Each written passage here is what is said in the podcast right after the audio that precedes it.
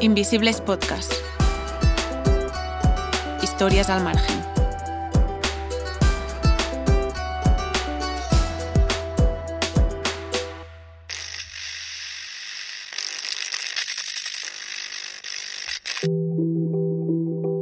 Prefiero que sea una casa de familia o bien a lo que estoy haciendo que me dirijo ahora a, a los adultos mayores y me dice él que teníamos que hablar de eso, pero no sabía él si me gustaba un jugo, si, si me gustaba la cerveza, tomar algo, no sé. Y nada, tengo muchísimo cuidado con todo. Meticuloso, él no Tal me, vez no me escribía. meticuloso y quiere ver si lo hago bien o no sé. Prefiero no tener un trato con personas del sexo masculino. él siempre llamaba, entonces no tengo grabaciones ni mensajes que le involucren ni que lo vinculen. Entonces mi abogado me dijo, vamos netamente por lo que no te pago. Hola a todos y a todas, les habla Sebas Rodríguez, un placer. Escuchábamos a Lili, que llegó a España hace solo siete meses tras dejar Paraguay. Llevaba una vida relativamente normal. Alquilaba una casa, vivía sola con mi hijo. Tengo un hijo de nueve años. En su país, Lili era funcionaria de una entidad estatal y de un día para otro se quedó sin trabajo. Por ese entonces, Paraguay estaba en plena campaña electoral.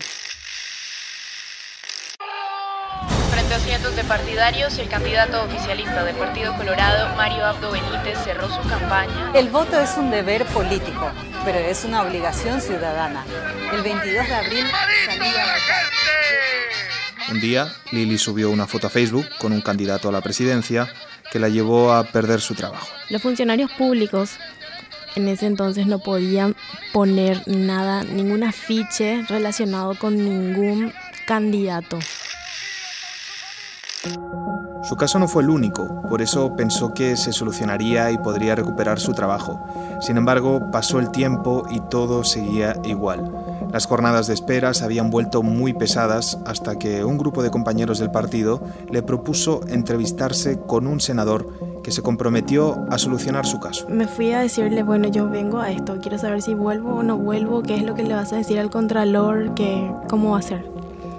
Y me dice él que teníamos que hablar de eso, pero no sabía él si me gustaba un jugo, si, si me gustaba la cerveza, tomar algo, no sé, que él me invitaba a otro sitio para poder hablar de eso, para saber cómo íbamos a hacer. Según denuncia Lili, este tipo de situaciones son muy comunes. Y si no accedes, no te abren puertas en ningún otro lado más porque ellos están comunicados. Ahí no se denuncian estos casos. La mujer siempre sale perdiendo, siempre y más si estás denunciándole a una persona con un alto cargo. Entonces, lo que parecía que iba a suponer recuperar su empleo y volver a la normalidad, terminó en acoso sexual, en reiteradas invitaciones a salir por parte del senador, lo que le acabó empujando a migrar a Barcelona. Empezar de cero. Yo sabía lo que venía, empezar de cero porque obviamente que lo que yo hacía en Paraguay no lo iba a venir a hacer aquí iba a venir a estar de turista como todos lo hacen tres meses y luego ya iba a estar como ilegal o indocumentada como lo estoy ahora. En Barcelona, desde luego, lo que no esperaba Lili era reencontrarse con situaciones tan parecidas a la que la obligó a salir de Paraguay, ahora en condición de mujer migrante. Esta es una historia de nuestra compañera, la periodista Cecilia Osorio.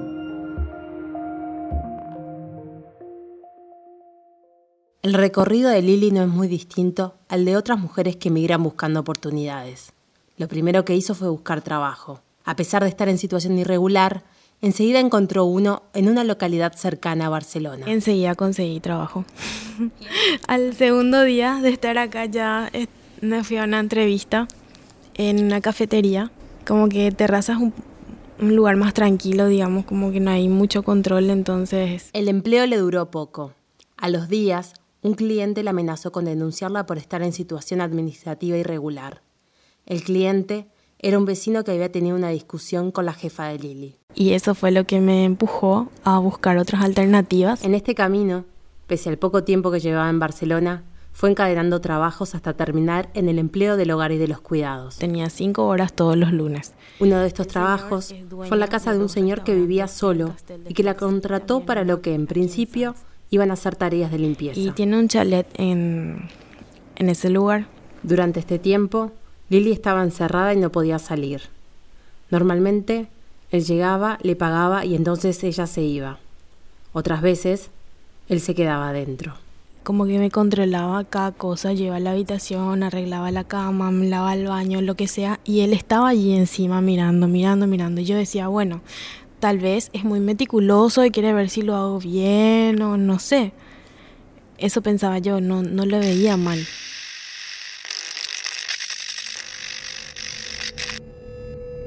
Yo tenía cierto temor, pero tampoco me quería meter ideas en la cabeza y como que estar ahí, ay, que puede venir, me puede hacer esto. Trataba de no pensar en eso. Me iba a lo mío y ya está. Pero luego como que se volvió un poco extraño todo.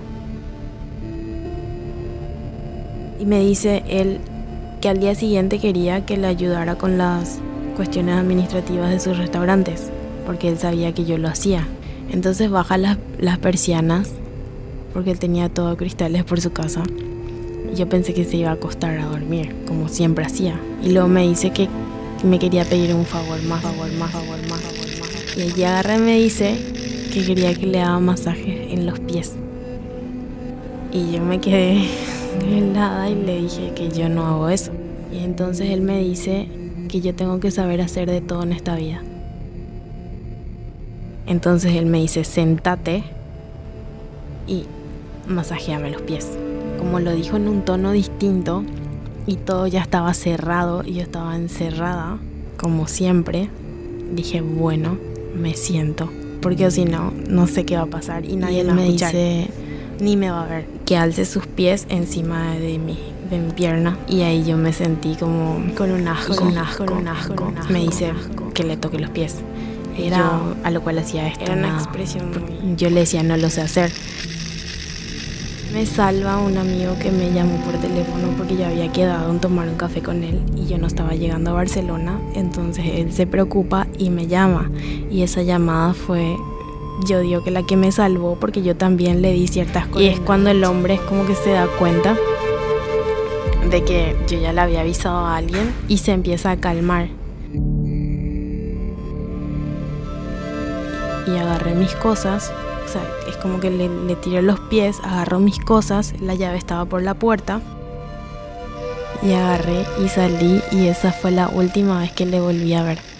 Porque tampoco me pagó y no, no se lo reclamé. Y a raíz de lo que me pasó con ese señor, se me quedó como un temblor en las manos, que ahora hoy día ya me, ya me pasó mucho más. Lili nunca volvió a esa casa ya lo puedo contar así de manera normal y sin emocionarme. Según Lili, si hoy puede compartir lo que le sucedió conmigo, con ustedes, es porque en su momento encontró un espacio donde contarlo por primera vez. Tía me dijo, ¿quieres participar en, en el sindicato? ¿Quieres irte a las charlas? qué sé yo. Y le pregunto yo, ¿sindicato de qué es? Me dijo de trabajadoras del hogar que también tienen ciertas reivindicaciones por las cuales están luchando y qué sé yo. Y que era más bien dirigido a las personas inmigrantes. Lili llegó a Sindillar, el primer sindicato de trabajadoras del hogar y de los cuidados del Estado español. Y ahí conoció a Karina Fulladosa, psicóloga y una de las fundadoras de la organización. Yo creo que Lili se animó a contar por, por, el sostén que, que vio que podía tener por, ser escuchada y por, tener, por sentir que, que tenía la confianza de que no se le iba a juzgar. Según Lili, Karina fue fundamental. Entonces gracias a ella es que yo puedo contarlo ahora de esta manera y estar un poco más tranquila y sobrellevar la situación.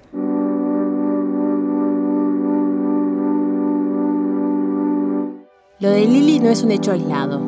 De ahí que este espacio tenga tan presente este tipo de acompañamiento y cómo trabajarlo. Para nosotras es muy importante que las compañeras sientan la confianza de poder expresar aquello que viven y damos todo ese, como ese acogimiento. Si las compañeras se sienten con la suficiente confianza, puedan como trasladarnos las vivencias de abuso que viven dentro de los hogares. Esto tiene que ver con la naturaleza del empleo del hogar y los cuidados. Como las mujeres trabajamos para los hogares y esos lugares en principio son lugares privados, ¿no? Pues ahí surgen una serie de, bueno, de opresiones a las mujeres que a veces son más visibles y a veces no, porque Hay que tener en cuenta que esto empeora en el caso de las trabajadoras internas que están expuestas a este tipo de violencia las 24 horas, lo que las limita frente a la posibilidad de escapar de estas situaciones.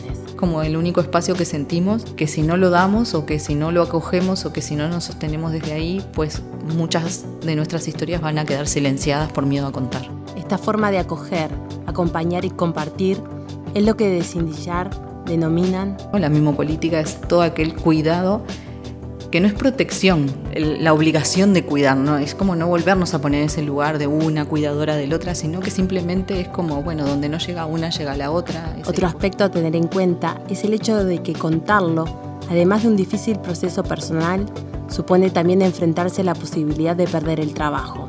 Le dijimos, es como no, o sea, tú no necesitas este trabajo. Tú puedes, este dinero lo puedes generar desde otro lugar. No tienes por qué seguir yendo a casa porque no vas a tener que comer o porque no, es como no. Tú corta con ese vínculo y nosotras, entre nosotras ya nos autogestionamos entre todas para que ya le salieran otros trabajos de nuestra red de confianza. Lili decidió no denunciar judicialmente el caso. Y es que en general, denunciar una situación de violencia sexual, como saben, es complicado. Primero, por asumir la situación y después, por tener que revivirla durante el proceso judicial. Imaginen además qué difícil es afrontar una denuncia cuando se es migrante y cuando se cuestiona tu credibilidad, cuando los delitos se dan dentro del hogar, cuando tus únicos testigos son tus empleadores. Muchas veces esas falta, esa falta de pruebas hacen que ellas mismas digan si es que va a ser la palabra eh, de él contra la mía y no va a servir para nada. Esta es Sara Sánchez, abogada de Sismascan, Centro de Atención Integral a Mujeres Víctimas de Violencia Sexual de la Comunidad de Madrid, una asociación que brinda apoyo legal a casos como los de Lili. Según Sara, frente a la denuncia, los agresores tienden a negarlo y aquí entran argumentos como que la empleada quiere vengarse o desquitarse. El factor que, diferencia es el argumento que se pueda dar y la credibilidad que pues, el juez o el tribunal correspondiente le pueda dar a esa, a esa versión. Para la migrante, el proceso judicial termina siendo una carrera en la que ir superando etapas. El reto, defender tu credibilidad en cada una. La primera, que no existan contradicciones no haya contradicciones todas las veces que ellas declaren, ni desde la primera denuncia, declaración en el juzgado de instrucción y declaración en el juicio, que no haya ningún tipo de contradicciones, que no haya ambigüedades, que su relato sea detallado, que sea lógico. Luego, que existan pruebas que corroboren tu testimonio. Muchas veces no hay testigos directos, pues entonces se atiende a testigos de referencia, a la amiga a la que le he mandado un WhatsApp para decirle, mira lo que me acaba de pasar, ah, bueno, pues me despido porque no quiero continuar trabajando aquí, em, pues he acudido al médico ¿no? para, para contarle esta situación, pues también un informe médico o psicológico podría ser una prueba que corrobora la versión de la mujer. Y una última, en la que tienes que probar que no existe una motivación para denunciar ni que buscas ningún beneficio. Muchas veces en estos casos se piensa que las mujeres en situación irregular que denuncian este tipo de violencia van a obtener pues, eh, permisos de residencia, de trabajo, van a regularizar su situación y no es así. En violencia sexual no es así, porque no se considera violencia de género por la ley 1-2004 de, de violencia de género a nivel nacional.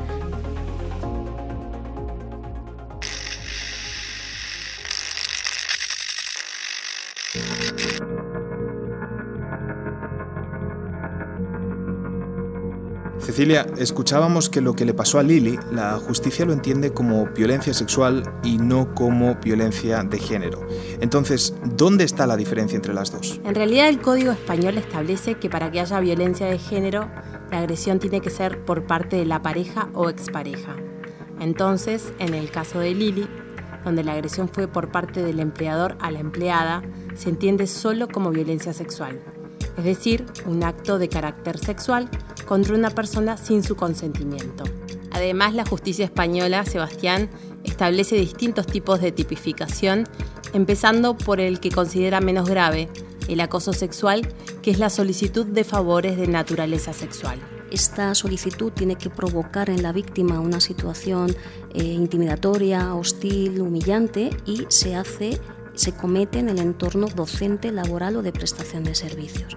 Si además es por tu superior, es por el profesor, es por el jefe, es por el empleador, ahí eh, se agrava la, la, pena. El siguiente es el abuso sexual, donde además tiene que existir un contacto físico en los que el abusador se aprovecha de que la persona esté dormida o haya consumido sustancias. En este caso se establece además una diferencia entre si existe acceso carnal o no. Es más grave el acceso carnal que sería eh, la penetración o la introducción de dedos o de objetos. Eso está tipificado como más grave dentro de los abusos. El siguiente en gravedad sería la agresión sexual con el uso de la violencia. Que serían los tocamientos que se producen utilizando la violencia, la intimidación, por lo tanto, en el caso de la violencia, eh, venciendo la resistencia física que pueda emplear eh, la víctima y en el caso de que haya acceso carnal, estaríamos hablando de violación. Cuando hay introducción de objetos o del pene, pues ahí estaríamos hablando de violación si se comete con esa violencia o física o con esa intimidación. El problema entonces que tiene este tipo de tipificación es que repercute directamente en las denuncias porque al final solo se terminan denunciando aquellas situaciones que llegan a los límites más graves, donde las mujeres tienen más pruebas. Eh, cuando ya no solamente es esa solicitud, sino que además hay un tocamiento no deseado o incluso un tocamiento con violencia, es cuando se decide más a, a denunciar.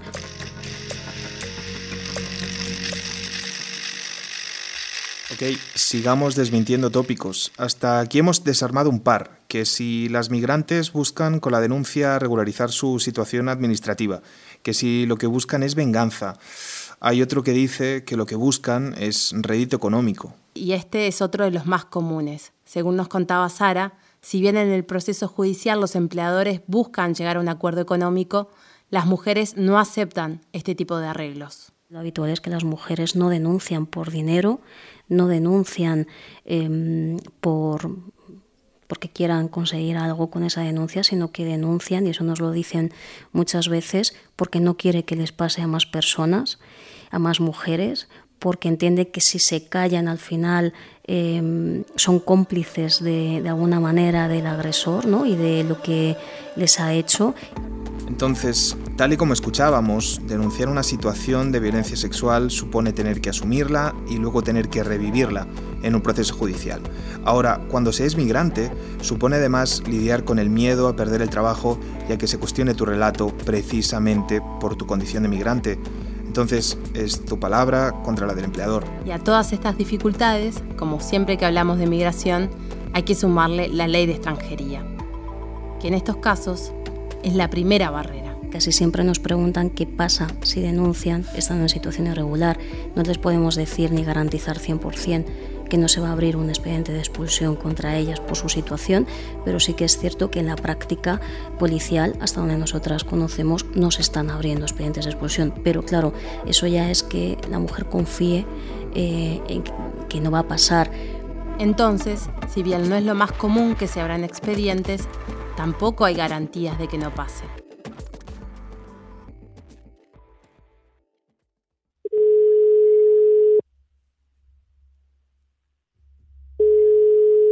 Hola. Hola Paco, ¿cómo te va? Bien, bien. ¿Y vosotros? Paco Simón es abogado de la Asociación Valencia Coge.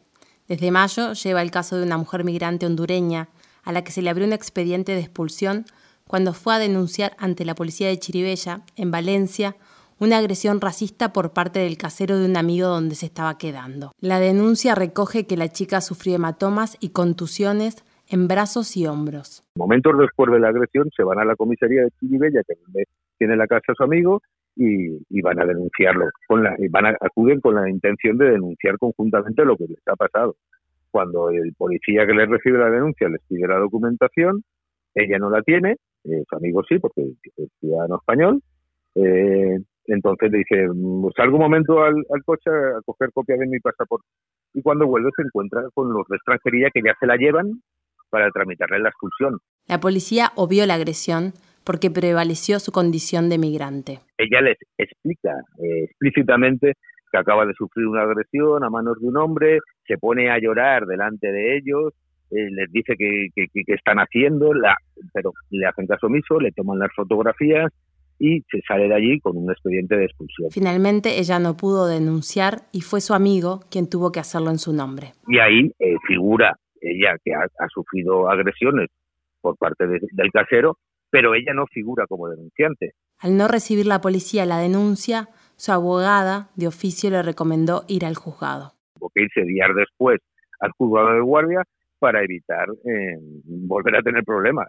En ese sentido, Paco también aconseja optar por lo judicial antes de ir a la comisaría. Con esto, eh, mm, lo que no queríamos es en ningún momento desanimar a las personas eh, migrantes que no tienen documentación a que dejen de denunciar las discriminaciones, ataques, vulneraciones a sus derechos que tengan.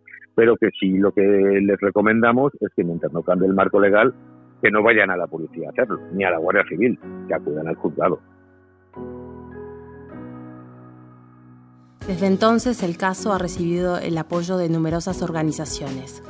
Recientemente, la Asociación Valencia Coge, respaldada por 170 colectivos y 800 ciudadanos y agrupaciones sociales y políticas de Chiribella, presentó una queja ante el defensor del pueblo para que abriera un caso presentando esta situación. Abrir un caso significa que el, defensor va a, reclamar a las instituciones españolas eh, que den una explicación sobre lo que ha pasado y les va, entiendo que le va a insistir, igual que lo hacía en 2004, en que eh, la prevalencia en estos casos es la, el acceso a la justicia y la, y la tutela de la víctima frente a su situación administrativa. Perfecto, te mando un abrazo, muchas gracias. Gracias a vosotras, un saludo.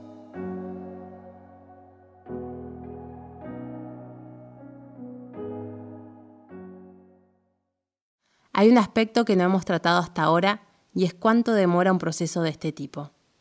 Los procesos judiciales por violencia sexual pueden llegar a durar entre año y medio y tres años. Por eso, muchas mujeres migrantes optan por no denunciar porque no saben durante cuánto tiempo estarán en el país. Pero según Sara, también sucede que algunas mujeres vuelven solo para estar durante el juicio. Por eso, para la abogada, la decisión de la mujer de denunciar o no depende más que nada de su proceso personal, de la forma en que entienda que la denuncia le ayudará o no afrontar la situación de acoso. Con la información, al final lo que intentamos es empoderarlas y que sean ellas las que tomen las decisiones sobre denunciar o no, porque son ellas las que van a vivir y sufrir ese procedimiento y con el panorama que nos cuente, con las posibles pruebas que tengamos o no, ella es la que, nosotros las informamos, ella es la que decide.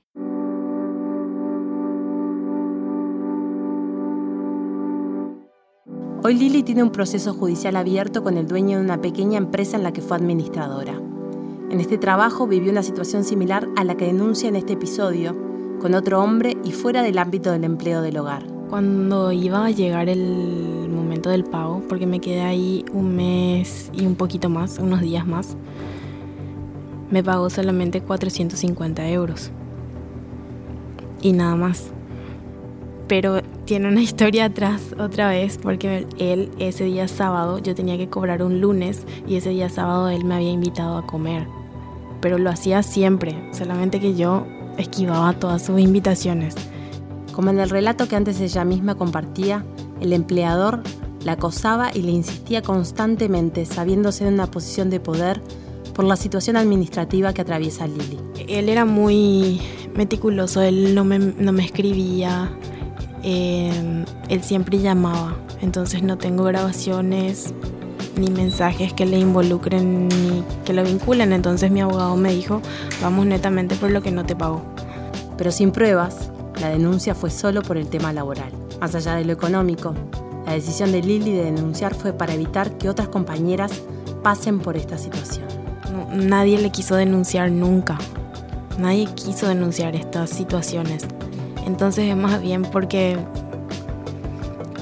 hablando por los demás también, o sea, denunciando por los demás también, para que ya no lo haga, para que por lo menos tenga un poco de miedo, no sé si lo tiene, pero para que ya no juegue con las personas así.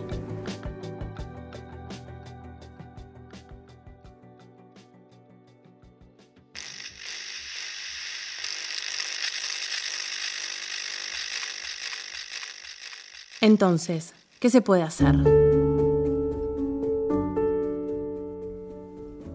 Según Sara, visibilizar. Se están visibilizando hechos como em, violencia sexual que a lo mejor antes no lo, no lo visibilizaban. Eh, están eh, teniendo menos miedo, por así decirlo, a hablar, a contarlo, porque se encuentran más, más respaldadas y más empoderadas.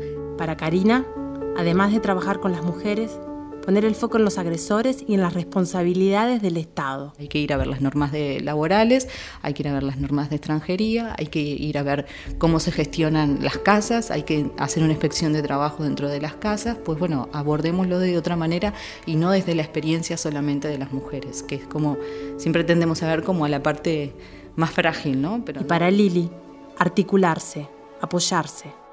Antes no lo veía de esa manera, pero desde que estoy aquí sí es necesario el apoyo de un profesional.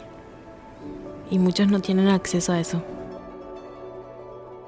Por eso es que las chicas siempre queremos llegar cuando le conocemos a, inmigrantes, porque salís a la calle y ya le conoces a alguien. Siempre le estamos hablando de lo que es el sindicato, para que en cualquier situación puedan acercarse, puedan pedir ayuda y para que sepan que no están solas.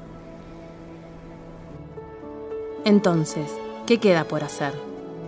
Organizarse, sacarlo de la clandestinidad y reorientar el foco hacia los responsables.